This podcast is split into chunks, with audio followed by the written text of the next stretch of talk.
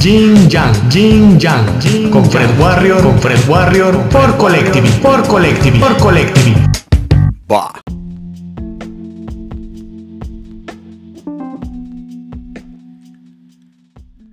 Evolución, involución. El paso por la vida es imposible de detener. La vida misma sigue por sí sola, con o sin nosotros. Estamos en constante movimiento y eso nos lleva a evolucionar o involucionar. Hay etapas en las que pasamos por una o por otra, o simplemente nos quedamos estancados o sintiéndonos atropellados. Y la vida sigue. A veces la involución es necesaria para evolucionar. Hola a todas y todos, ¿cómo están? Eh, esa fue una pequeña introducción del tema que vamos a tratar a través de otras secciones. Gracias por acompañarme de nuevo a seguir en esta vida y tratar de seguir evolucionando a pesar de las circunstancias. Por ejemplo, ahorita, ¿no? Durante la pandemia, que espero que todos la estén pasando de la mejor manera posible. Yo creo que es una etapa en la que tal vez la madre naturaleza esté evolucionando por su propio bien. Pero, en cuanto a los seres humanos, pues muchos saldrán evolucionados y otros tantos tal vez salgan involucionados. Esto dependerá de muchos factores, tanto mentales, físicos, espirituales, anímicos, familiares, económicos, laborales, de salud, el entorno que rodea a cada quien, entre muchos otros más, ¿no? Pero principalmente, creo yo, que mucho del éxito para salir lo mejor librados posible de esto es la actitud, que aunque a veces puede flaquear, me ha pasado durante este tiempo, se los aseguro, pero la buena actitud nos puede ayudar a mantenernos a flote y más si le ponemos un toque de creatividad. Y un ejemplo en lo personal es este, mi podcast en solitario, Jing Yang, que es parte de un canal que creamos tres, digamos tres pinches barbajanes, pero con buenas intenciones, mis amigos Panda, Rafa y yo, a los cuales nos pueden escuchar, digo aprovecho para hacer el comercial, a los tres nos pueden escuchar juntos todos los martes en el podcast que se llama Entre Tornillos. Eh, los tres ya con cierta experiencia en la radio por internet, en otras estaciones, decidimos lanzar este canal que se llama Collective y es un proyecto que llevábamos ya varios meses tratando de aterrizar, haciéndolo de manera independiente, no, no, no bajo otra casa redifusora o bajo otra empresa y para crear una barra de podcasts multidisciplinaria y muy ecléctica, donde para todos hay. Pero por nuestras actividades laborales y familiares del día a día, en nuestras esporádicas juntas que hacíamos para hablar del canal, avanzábamos poco y bebíamos, no tan poquito, pero para eso siempre hay tiempo, ¿no? Entonces platicábamos, echábamos nuestros drinks, nos divertíamos, hacíamos pruebas piloto y definíamos algunas cosas.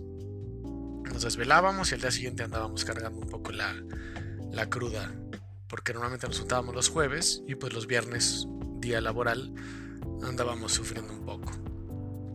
Pero ahora el estar encerrados en casa nos ha dado el tiempo y la posibilidad de hacer realidad Collective. Seguimos teniendo esas mismas juntas, solo que pues, por el momento solamente son virtuales, y seguimos bebiendo en cada una de ellas solo que sin poder chocar los vasos, tristemente. Y pues al proyecto se ha sumado gente muy valiosa con su propio podcast, con sus ideas, su forma de pensar y transmitir lo que piensan. Y así es como tenemos ya un programa distinto cada día de la semana.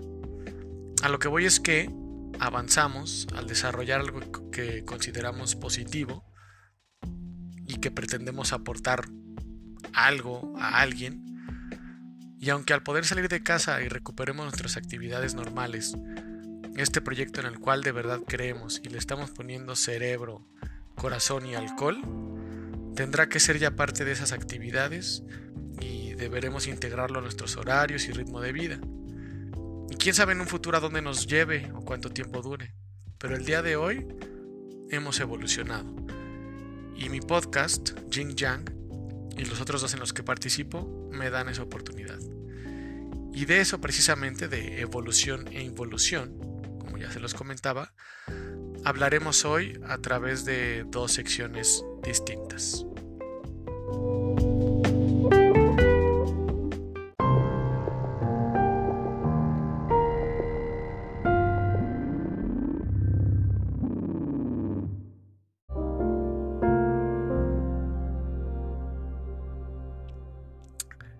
Primera, vamos a hablar de música y hablaremos de un grupo que a mí en lo personal me gusta mucho, los Smashing Pumpkins, que es una banda de rock alternativo. Aquí con el término alternativo haré un paréntesis.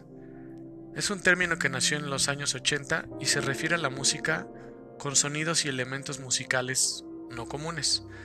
En esos años se usaba para referirse a lo underground, a lo no comercial ni, ni a lo que era popular, a lo que no era mainstream como tal, ¿no? Pero es una categoría que se me hace absurda porque abarca muchos géneros y subgéneros más, incluso algunos que ya existían antes de que se definiera el término.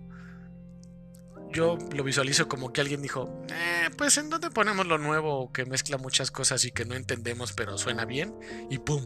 Alternativo. Pero creo que ese término, lo alternativo, deja de serlo cuando se queda y nos acostumbramos a, ello y a esos sonidos.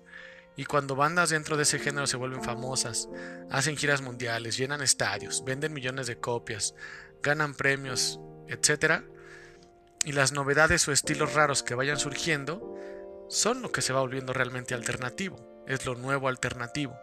Entonces para mí desde esa perspectiva, lo alternativo es evolutivo. Pero bueno, volviendo a los Smashing Pumpkins, eh, es una banda que ha pasado por la evolución e involución de manera constante. Billy Corgan, que es el líder de la banda, a los 19 años trabajaba en una tienda de discos y conoció al guitarrista James Iha. Escribieron canciones juntos, eh, solamente utilizando una caja de ritmos, y dieron su primer concierto bajo el nombre de Smashing Pumpkins en julio de 1988 en un lugar llamado Chicago 21. Después, el mismo Corgan conoció a Darcy Redsky, que es quien se quedó como bajista, y realizaron su primera presentación ya los tres juntos en un lugar que se llama Club Avalon, también en Chicago.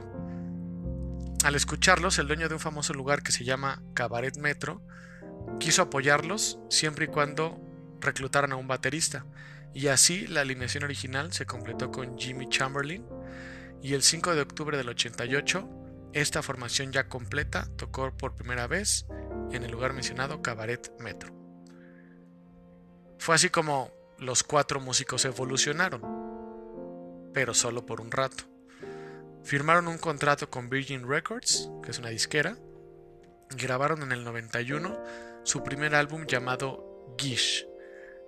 Este nombre surgió en referencia a la actriz de cine mudo de la que es fan el mismo Billy Corgan, y esta actriz de cine mudo se llamaba Lillian Gish, y de ahí el nombre del, disco.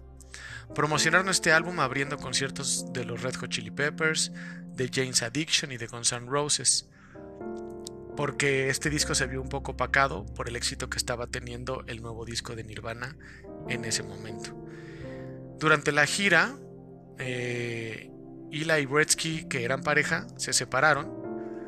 Chamberlain le pegó duro a los narcóticos y al alcohol, y Corgan cayó en una fuerte depresión que lo llevó a escribir las canciones para el siguiente álbum.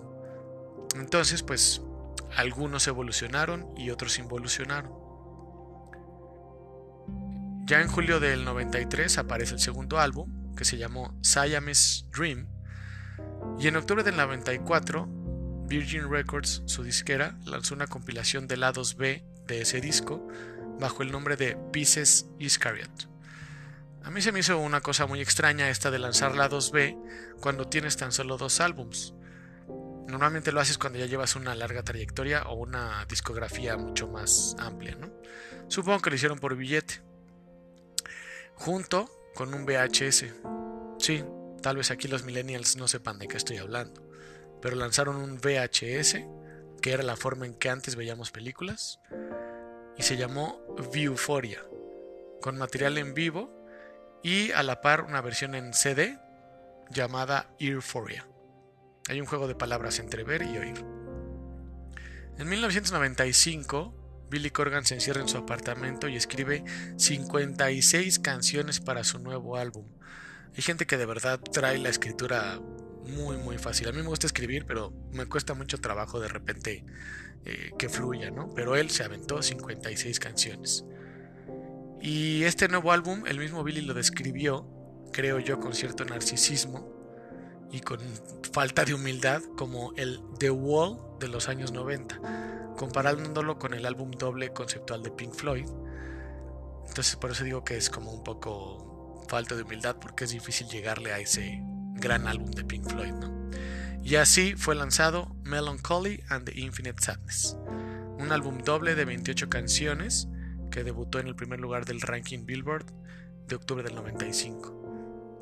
No demerito su calidad, eh, aclaro.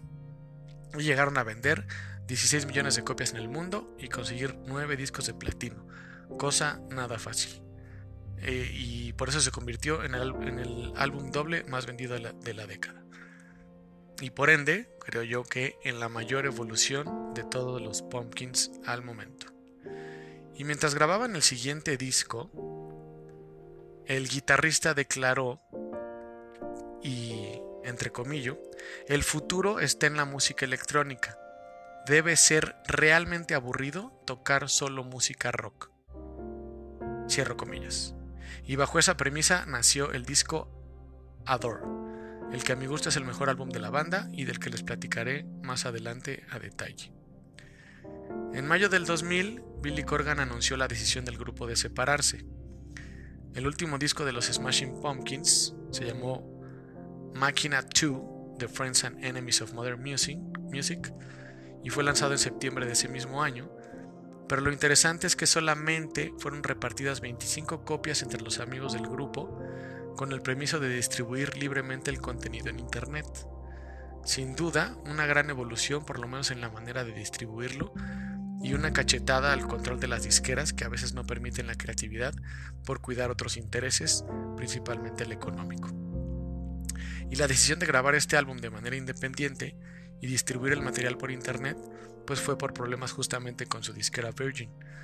Smashing Pumpkins realizó entonces su último concierto en Cabaret Metro, el mismo lugar donde empezaron su carrera, y ese mismo día lanzaron su último sencillo llamado Untitled o sea, llamado sin título. Fue como un volver al origen para despedirse. Pero como saben, muchas veces los grupos van y vienen, se desintegran, cambian de integrantes, se reúnen, vuelven con la alineación original, se pelean, se la hacen de pedo, y mientras las disqueras mordaces que conservan derechos de algunos de sus materiales buscan sacar todo el provecho que puedan, de nuevo, evolución e involución. Y en 2001 salió Rotten Apples con sus grandes éxitos, así como una edición doble limitada con lados B y rarezas que ahora sí, muy justificada por ya la gran trayectoria que traían. Y esta compilación se llamó Judas Zero. Ya para 2014 y 2015 se armó una gira promocionando el álbum Monuments to an Elegy y la gratísima sorpresa fue la formación de la banda, porque Corgan invitó nada más y nada menos que a los músicos Brad Wilk, baterista de Rage Against the Machine y ex Audioslave, y a Mark Stormer, bajista de The Killers.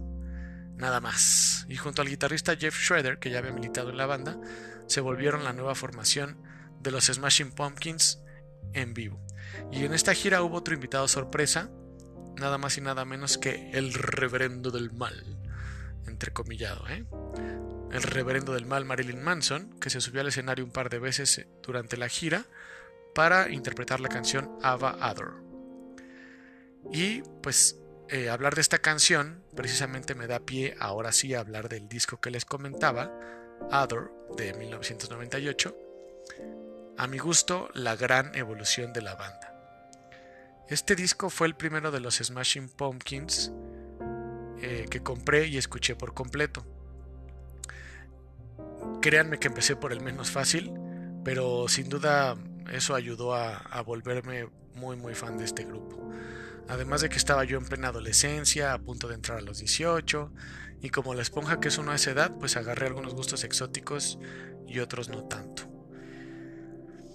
Pero justo antes de grabar este disco, hicieron una canción para el soundtrack de la película Batman y Robin de 1997, llamada The End is the Beginning is the End, con la que se llevaron el Grammy a la mejor interpretación de hard rock. Después de esto, vino el cambio radical de estilo que les comenté hace un rato, ya con tendencias electrónicas de sintetizadores mezcladas con guitarra, bajo y batería. Las críticas fueron muy buenas y los, los nominaron al Grammy como mejor interpretación alternativa, pero las ventas estuvieron pal. Entonces aquí hubo una evolución en lo artístico, pero una involución en los resultados económicos. Y bien, ¿por qué creo que Other es el mejor disco de los Smashing Pumpkins? Creo que es el mejor disco por obscuro, porque verdaderamente te transporta. Hablo desde mi experiencia, ¿eh? porque te lleva por varios estados de ánimo y se disfruta por completo.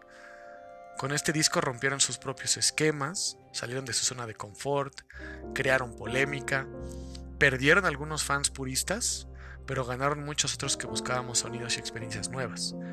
Se preparaban para entrar de lleno al nuevo milenio, dejaron de lado las baterías estruendosas y las guitarras distorsionadas, y Billy apostó por un sonido moderno, ya muy de la época.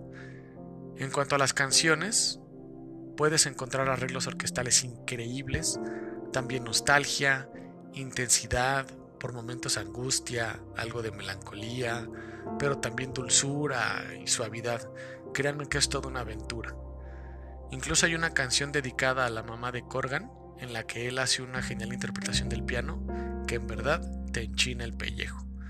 Es un disco redondo y contundente en plena época de la digitalización y por eso repito, para bien y para mal, obviamente depende del ángulo del que se vea, es la gran y verdadera evolución de, de los Smashing Pumpkins. Los que ya lo han escuchado, tal vez coincidan conmigo o tal vez no, es muy válido. Y los que no lo han oído, dense la oportunidad. Incluso si estos géneros no les laten mucho, pero pero a veces vale la pena abrir la mente y expandir los horizontes. Y en una de esas les acaba gustando. Y esos gustos musicales pueden evolucionar. Aprovechen ahorita el acceso que hay en la música Spotify, YouTube. Lo pueden encontrar súper, súper fácil. Y bueno, para cerrar con la sección de música como tal, les comparto algunas rarezas y más datos curiosos de la banda. Ya ven que me gusta hablar como de lo que no siempre se habla. Cuando se lanzó el disco, este doble que vendió muy bien y que fue comparado con, por ellos mismos como el álbum, como el de Pink Floyd y tal, cuando se lanzó este disco Melancholy and the Infinite Sadness, el grupo salió en el episodio número 24 de la séptima temporada de Los Simpson en el 96, llamado Homer Palooza. Es muy divertido ese capítulo, porque es Homer obviamente yendo a Lollapalooza y bueno, ahí salen otros grupos también. En la canción de este mismo disco, Cupid the Lock, usaron como percusiones unos saleros y unas tijeras. Sí, así como le escuchan, saleros y tijeras. Esto en un intento de crear sonidos con objetos comunes. También, otra, una, en una entrevista, Billy Corgan hizo una declaración bastante curiosa e interesante. Asegura haber visto cómo un importante ejecutivo de una disquera comenzó a transformarse en un ser reptiliano. Los reptilianos se supone que es una de las razas extraterrestres que pues visitan la Tierra, ¿no? No me consta, pero eso dijo Billy Corgan y en los videojuegos han aparecido sus canciones como en Rock Band y Guitar Hero de varios de sus, de sus álbumes. Y bueno, esto fue un poco de, de los Smashing Pumpkins, del por qué me gustan, de por qué deben oírlos y de por qué es una banda alternativa y de otros géneros que realmente vale mucho la pena. Entonces hasta aquí con la sección de música. Vámonos a hablar de otra cosa.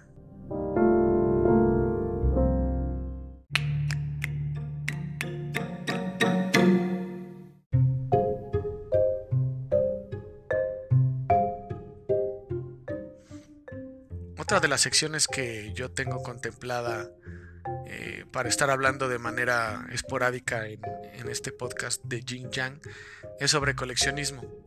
Como es la primera vez que hablo de él, pues también vamos a hacer una breve introducción de lo que considero que es el coleccionismo como tal, que puede ser un hobby, eh, se hace principalmente de manera lúdica, por diversión y entretenimiento, incluso puede hacerse con fines de aprendizaje y te puede ayudar a evolucionar de manera positiva. Incluso a veces llega a un punto en el que puede convertirse en una forma de negocio. Yo conozco gente que su sustento principal tiene que ver con el coleccionismo, ya sea por ventas que hacen en línea o porque tienen una tienda física, un local propio, por trueque, por intercambio, por participación en expos, en convenciones de cómics, obviamente depende de lo que vean, eh, lo que vendan, en eventos y demás.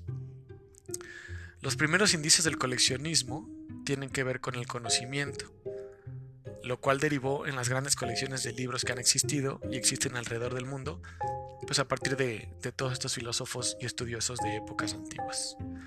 Se puede coleccionar prácticamente de todo cajas de cerillos, imanes, corchos, juguetes, automóviles a escala y de tamaño real, jabones de baño de los hoteles y por qué no hasta de los moteles. Bueno, de los moteles no sé porque creo que siempre es el mismo. Sobres de azúcar, monedas, timbres, todo. Desde lo más simple hasta lo más extraño, como el caso que les voy a platicar. Déjame le doy un trago a mi cerveza para que no se me seque la, la lengua, porque pues es una costumbre echarse un traguito para que fluya mejor esto. Gracias.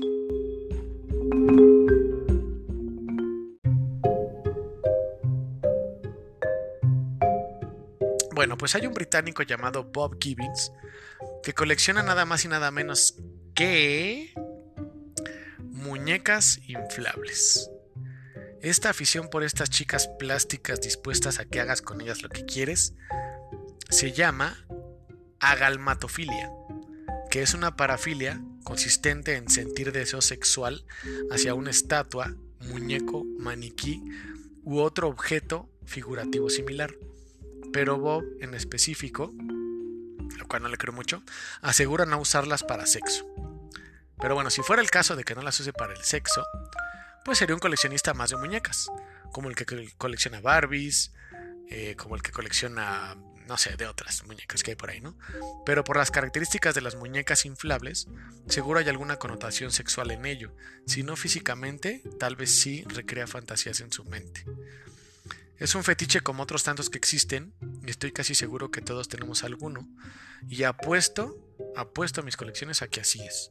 El que me diga que no, es de otro mundo a ese reptiliano como el que vio Billy Corgan. Además de que de manera razonable, eh, los fetiches, pues yo creo que no tienen nada de malo. Pero la línea es muy delgada entre un fetiche que te produce placer en ciertos momentos y ya, sigues con tu vida normal. Y cuando cruzas la línea al grado de que esa filia la haces parte de tu vida diaria, todo el tiempo, y se convierte en una obsesión, como es el caso de Bob, que tiene ya una cantidad de 240 de estas amantes silenciosas y en las que ha invertido más de 25 años y alrededor de 100 mil libras, simplemente hagan la cuenta.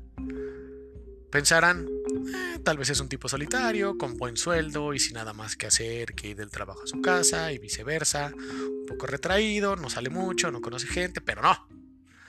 Está casado y tiene hijos. Afortunadamente los hijos ya viven por su cuenta, ya es un señor de más de 60 años, porque no imagino un ambiente sano para menores de edad rodeados de muñecas de silicón que en plena pubertad querrían usar como piñata. El que entendió, entendió. Digo, no está mal tal vez experimentar solo con tu pareja una muñeca inflable, pero 240, too much. El involucramiento de Bob en la elección de cada nueva chica, entre comillas, es tal que él mismo elige el color de cabello, de ojos y de piel, pero sobre todo elige el tamaño de las boobies. Para él eso debe ser el paraíso. Imagínense poder definir esas características. Qué barbaridad. Comenzó este tipo en este rollo cuando de joven los regalos que hacía a las niñas, eh, ya sean de su familia, sobrinas o hijas de amigos o tal, en cumpleaños, etc., le gustaba regalar muñecas como de gran tamaño. Luego empezó a comprarlas para él mismo y fue subiendo de nivel, como en los videojuegos, hasta llegar a los maniquís y finalmente a las que hay que soplar para inflar y de las cuales tal vez él buscaba lo mismo de regreso, aunque lo niegue. Y bueno, ¿qué creen que dice su esposa de todo esto? Asegura no sentirse desplazada, a pesar de que estas muñecas están diseñadas para verse, de nuevo entre comillas, perfectas, porque esos son cánones establecidos por la industria de la moda. Incluso ella asegura que le ayuda y dice que a partir de ese hobby de su marido pasan más tiempo juntos. Si es así, qué bueno. ¿De qué manera pasan más tiempo juntos? Se preguntarán. Pues las llevan a pasear a las montañas, a los parques, de compras, ¿sí? Las consideran parte de su familia y les toman fotos para hacer storylines y subirlas en foros que tienen que ver con ese tema. Así es, como les dije en el episodio anterior, en internet hay de todo. Pero aquí no acaba el asunto. Antes de sacarlas a orear, las bañan. No, hombre, yo que las iba a andar bañando, yo solo les daba un pinche trapazo y listo. Las visten, las maquillan, las peinan. Espero que no les den de desayunar porque con el hambre que hay en el mundo sería un total desperdicio. Y a esta peculiar pareja además les divierte cuando en la calle los han detenido al ver un cuerpo inmóvil en su coche, porque de pronto piensan que es un cadáver. Cuando ya la gente ve lo que es en realidad, pues ya se toman la respectiva selfie. Y así disfrutan ver la expresión de la gente al verlos en la calle con sus damas de compañía. No me imagino lo complicado de subirlas al auto y acomodarlas porque en las fotos que estuve viendo hasta el cinturón de seguridad les ponen. Les, les, dejaré imágenes en nuestras redes sociales para que nos sigan. Pero aún hay más. Bob, este curioso coleccionista, es ingeniero y tuvo la fantabulosa idea de elaborar una especie de clips que puso en los pies de una de las muñecas y se enganchan a los pies de él. ¿Para qué creen? Para poder bailar con ella. O sea, no entiendo aún cómo es que la esposa no se siente desplazada. Y bueno, pues Bob tenía que tener la, a la consentida. Y sí, ¿cómo no iba a tener una consentida? Esta famosa consentida se llama Jessica. Ah, perdón, había olvidado decirles que cada una tiene nombre. Bueno, pues Jessica es la más cara, alrededor de 7000 libras, y la mandó traer de Alemania. Jessica tiene lo que él llama Jiggly Butt y Jiggly Breasts. Explico qué es esto o lo traduzco más bien, ¿no? Trasero y boobies lo más parecido a las del ser humano, que se, entre comillas, mueven y sienten de manera natural. Vuelvo a preguntar, ¿la esposa sigue sin sentirse desplazada? Total, que este tipo es como el Hugh Hefner de las muñecas inflables, pero eso sí, ninguna de las chicas tiene permitido estar en la habitación de él y su esposa. Puta, pues qué alivio. Creo que esta pareja evoluciona involuciona pues muy a su modo.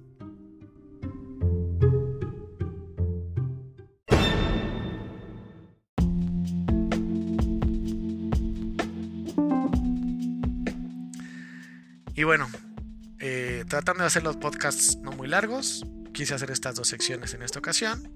A veces serán tres, a veces serán cuatro, a veces será una depende de lo extenso que podamos hablar de, cada tema.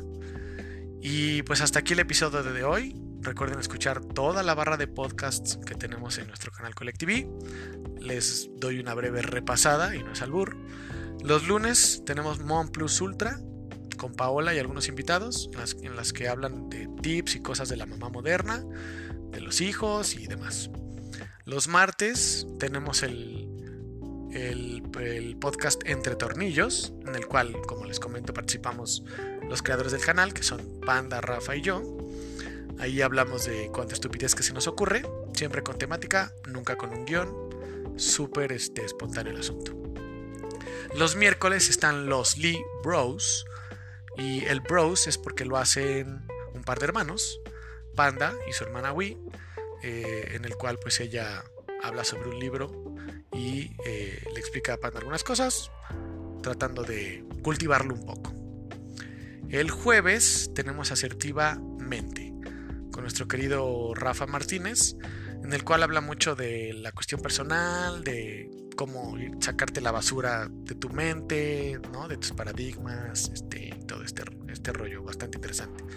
Los viernes tenemos El amor en tiempos de con Angie Padilla, que es una coach también eh, con un podcast muy interesante, en el cual habla de las relaciones, eh, no solamente de amor entre parejas, sino de relaciones humanas en general, entre amigos, con tus hermanos, eh, con, laborales y demás. Los sábados, pues este Jing Yang, en el que hablo de cosas no tan convencionales y a veces sí de cosas muy comunes. Y los domingos tenemos Contados, que apenas se estrenó el domingo pasado, en el que también Angie y yo eh, contamos cuentos cortos y pues hacemos entonaciones, voces distintas. La verdad es que está bastante, bastante divertido. No es para cultivar, sino para divertirse. Y los invito a que nos sigan en nuestras redes sociales. Eh, las del canal son Collective con I latina como colectivo, pero con I latina al final en todos lados. En YouTube, en Instagram, en Twitter próximamente y en Facebook. Y las mías en lo personal, tanto Instagram como Twitter y, Facebook es arroba fred-warrior con G de gato. Y pues bueno, espero que hayan disfrutado este nuevo episodio de Jing Yang. Se hayan distraído un rato si es que están hasta la madre del encierro, como a veces yo lo estoy también, pero cada día más es un día menos. Hasta el próximo sábado y gracias.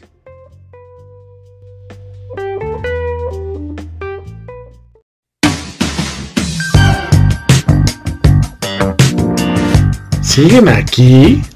Ya vámonos. Ya ni la Jim Jam. Bah.